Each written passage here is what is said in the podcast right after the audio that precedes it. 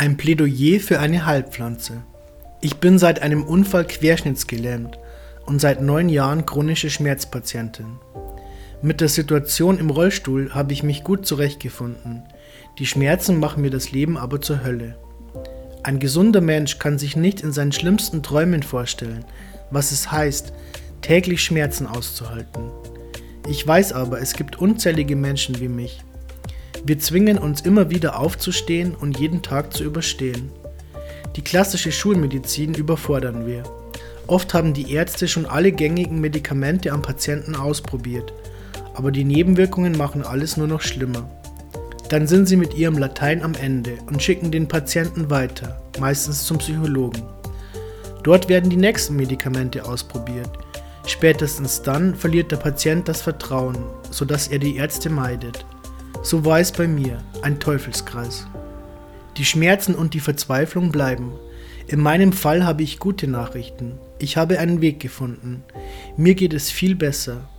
Zum einen habe ich gelernt, mit den Schmerzen umzugehen.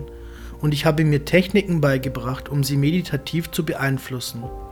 Ich habe aber auch eine Pflanze gefunden, die mir als Schmerzmittel dient und geholfen hat, die starken Medikamente abzusetzen. Die ganze Erfolgsgeschichte hat nur einen Haken. Die Pflanze, die meine Schmerzen lindert, heißt Cannabis und ist in der Schweiz verboten. Mir hilft medizinisches Cannabis in hohen Dosen. Es lindert die neuropathischen Schmerzen und löst die spastischen Krämpfe, ohne dass ich Nebenwirkungen spüre. Im Internet findet man Unmengen an Informationen über die Verwendung von Cannabis als Schmerzmittel. Aber wenn man es in der Schweiz legal als Medikament einnehmen will, ist das immer noch praktisch unmöglich. Ich habe zwar eine Sonderbewilligung, aber die Cannabistropfen aus der Apotheke sind unverhältnismäßig teuer und für meine Beschwerden viel zu schwach. In Kanada und den USA ändert sich die Situation rasant. Dem Patienten werden vielfältige Einnahmeformen angeboten.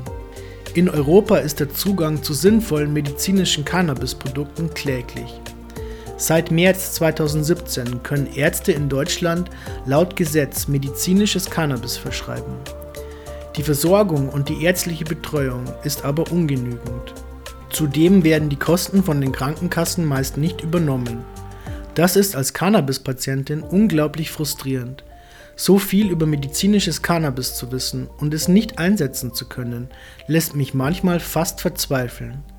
Ich bin inzwischen eine Schmerzexpertin und möchte diese Erfahrungen weitergeben. Ich habe jahrelang an mir selber herumexperimentiert. Es könnten so viele davon profitieren. Es sind heute keine schlüssigen Argumente mehr gegen Cannabis vorzubringen. Mit dem Gegner darüber zu diskutieren ist fast unmöglich, da sie jahrzehntelange Lüge der Prohibition wiederholen, die inzwischen klar von Studien widerlegt werden.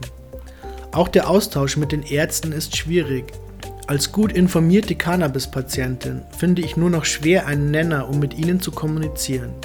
Es ist den Ärzten nur bedingt ein Vorwurf zu machen, da sie in ihrem Studium nichts über medizinisches Cannabis und das Endokannabinoid-System lernen.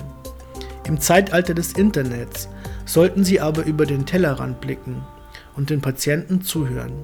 Wer mit chronischen Schmerzpatienten arbeitet und sich noch nie mit Cannabis auseinandergesetzt hat, ist kein guter Arzt. Schmerzpatienten permanent abhängig machende Medikamente zu verabreichen, ohne Suche nach längerfristig milderen Therapieformen und mentalen Strategien, um den Schmerz zu bewältigen, hat meiner Meinung nach nicht viel mit Medizin zu tun. Aber genau das wurde bei mir gemacht. Ich wurde abhängig, magerte ab und habe nach jeder Mahlzeit erbrochen. Meine Lebensqualität war gleich null.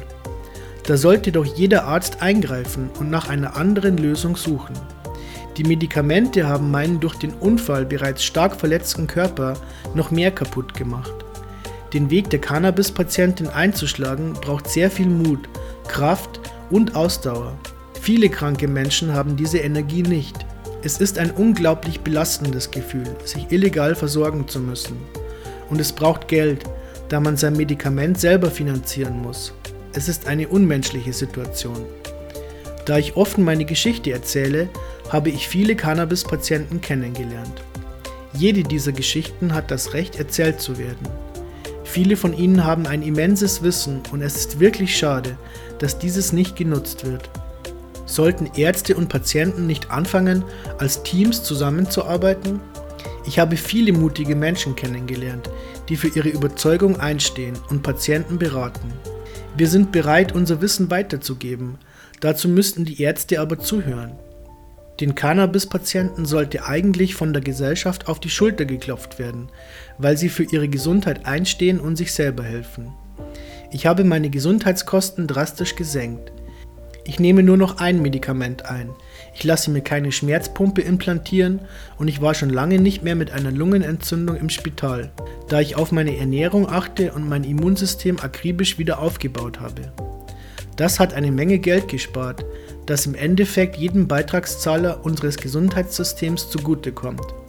Jedes Jahr werden in der Schweiz die Krankenkassenbeiträge erhöht und die Gesundheitskosten explodieren. Vielleicht ist es ja nur ein Tropfen auf den heißen Stein, aber es wäre doch einen Versuch wert. Gerade alte Menschen, die zum Teil starke Medikamentencocktails einnehmen, könnten diese dank Cannabis reduzieren und ihre Lebensqualität verbessern. Davon bin ich überzeugt. Bei mir hat es ja auch funktioniert. Cannabis-Patientin zu sein, setzt aber voraus, dass man bereit ist, die Verantwortung für sich und seine Gesundheit zu übernehmen. Es ist nicht einfach, die richtige Cannabis-Sorte, Einnahmeform und Dosierung zu finden. Man braucht Geduld und muss seinen Körper beobachten. Zudem müsste man eng mit dem Arzt zusammenarbeiten, um eine optimale Therapie zu gewährleisten. Diese Voraussetzung ist noch nicht gegeben. Im Moment ist man alleine gelassen und muss sich selber informieren. Aber Cannabis-Patienten sind inzwischen in allen Ländern auf der Welt gerne dazu bereit, ihre Erfahrungen zu teilen. Cannabis ist kein Wunderheilmittel und kann wie jedes Medikament Nebenwirkungen haben. Meine Schmerzen sind nicht verschwunden, sie sind aber gedämpft und dadurch besser auszuhalten. Medizinisches Cannabis hat sich in meiner persönlichen Studie als klarer Testsieger der Schmerzmittel durchgesetzt. Und ich denke, ich bin repräsentativ, da ich so ziemlich alles gegen neuropathische Schmerzen und spastische Krämpfe ausprobiert habe. Wenn du es auch versuchen willst, frag deinen Arzt.